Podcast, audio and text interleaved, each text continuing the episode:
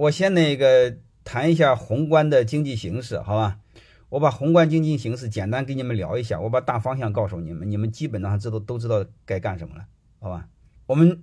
第一个宏观经济形势，我们就知道全球会进入这个孤立主义，啊，以前的是全球的贸易化，慢慢会陷入全球的孤立主义，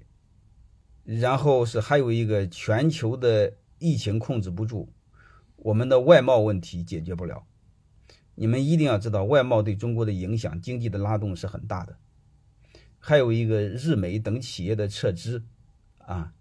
对我们的影响也很大。我们的外贸外资啊受严重的影响。还有包括疫情的叠加，所以在这个基础上，我就想告诉大家一句话，就是未来的经济形势啊，它可能会持续的下行。甚至不叫经济危机，会叫经济萧条，甚至不是一年两年，有可能是十年，啊，也有可能是二十年，好吧？这你们千万别想，这玩意儿和零八年似的，半年就过去，一年就过去，啊，大家明白这个道理。所以在这种情况下，经济会持续下行，啊，你持经济持续下行，这是大趋势、大方向。我们在看未来的同时呢，我就想和大家谈一个基本的逻辑，就是你不要用过去的经验来判断，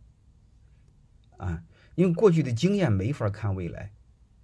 过去的经验只能让你看到未来的机会，但是你一定要知道一句话：小人物关注的是机会，但是优秀的人永远关注的是周期，啊，这是两个逻辑。所以在这种情况下，你们看一个现象，你会发现。会有太多的企业开始这个倒闭，会有太多的职工失业，然后在这种大量的职工失业的同时，你就会出现一个现象，出现一个什么现象？就是经济萧条，它是变相的。经济一萧条，就有大量的失业，大量的失业就会产生大量的预期，是不是这样？房子的预期，房贷的预期，然后就会产生大量的房价的下跌。呃，所以这这就叫趋势，呃，这就叫大周期。啊，产生预期的话，就房价就会更跌，因为银行它要回收贷款，它然后会把房子拍卖，拍卖它会更低的拍卖。我不知道你们注意了一个现象没有？这段时间你从银行想抵押贷款，你告诉我你能贷出多少多少的这个房现实际房价的百分之多少的资金？你们有概念吗？我问了三十，是这样的。如果三十的话，我就问你一句话：他预期的房价的下降下降是多少？下降是七十。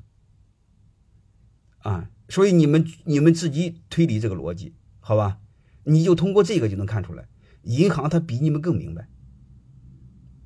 就是未来的经济会带来的房价的持续走低啊！你们不要看过程啊，你看过程就是看短期这个没有意义。你比如深圳偶尔有的房价上上涨，这个一点意义没有，你不要看这玩意儿，好吧？你你看这个没有用的，有些东西你通过关键因素做分析就好了。如果房价未来看好的话，就像十十来年前似的，我们房价可可以贷出房价的百分之七十的款。现在你会发现五十你贷不出来的，嗯，我估计再过一段时间，银行会告诉你零，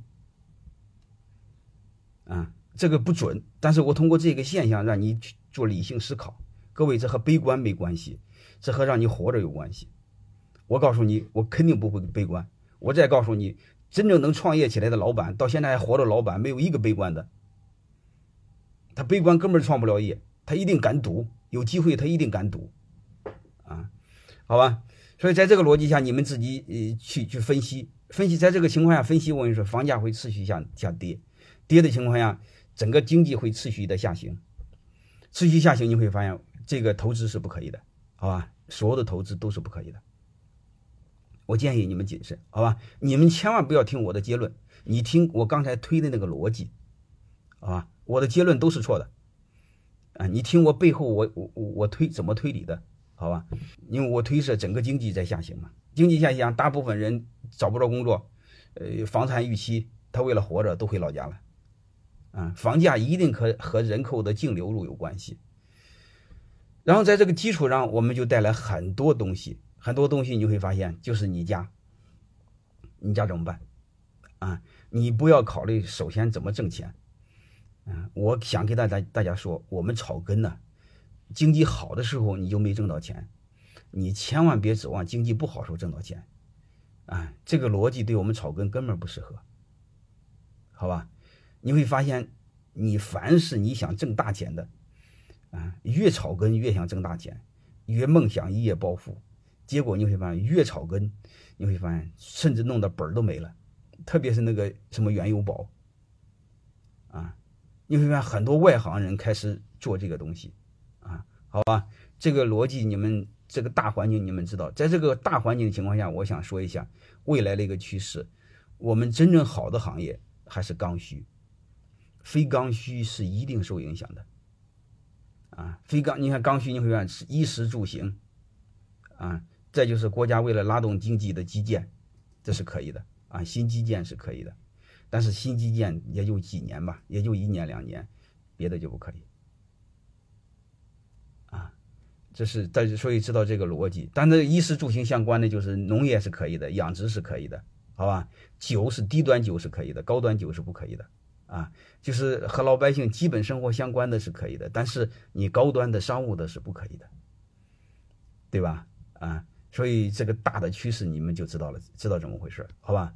未来的一个趋势，你会发现，你即便是做低端，啊，就是所谓的做刚需，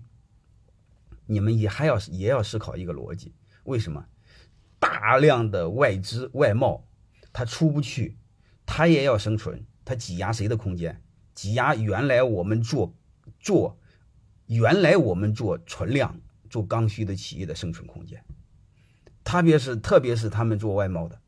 减马上是出口转内销。从网呃做做什么直播带货，它挤压的是我们传统这个领域的生意，所以你会发现我们的竞争趋势由过去的增量竞争转为存量的竞争，啊，存量的厮杀，啊，这对我们很多行业是竞争是越来越激烈的。你们看就好了，你们看这段时间内，你们看，我们都会说这个马上疫情结束会会报复性反弹、报复性消费，你们看到有吗？是不是基本没有？啊，所以你们就知道这个未来，当未来不看好的时候，所有的人偏向保守，啊，所以在这种情况下，我我们知道这个这个这个大概逻辑是怎么样，你们就知道了。所以我建议在这方面谨慎，好吧？嗯，谨慎的情况下就是刚需是可以的，还有一个是线上是可以的，线下是非常困难的，因为刚才说过，这个疫情可能短时间内，不会被消除，它会持续存在。啊，持续存在就是要求我们就一个问题，你尽可能的面向线上，这是第一个。第二个就是你尽可能的面向刚需，啊，如果你的工业品、你的终端和刚需无关，是受影响的，啊，我就给这两个逻辑，好吧？一个是线上，一个是刚需。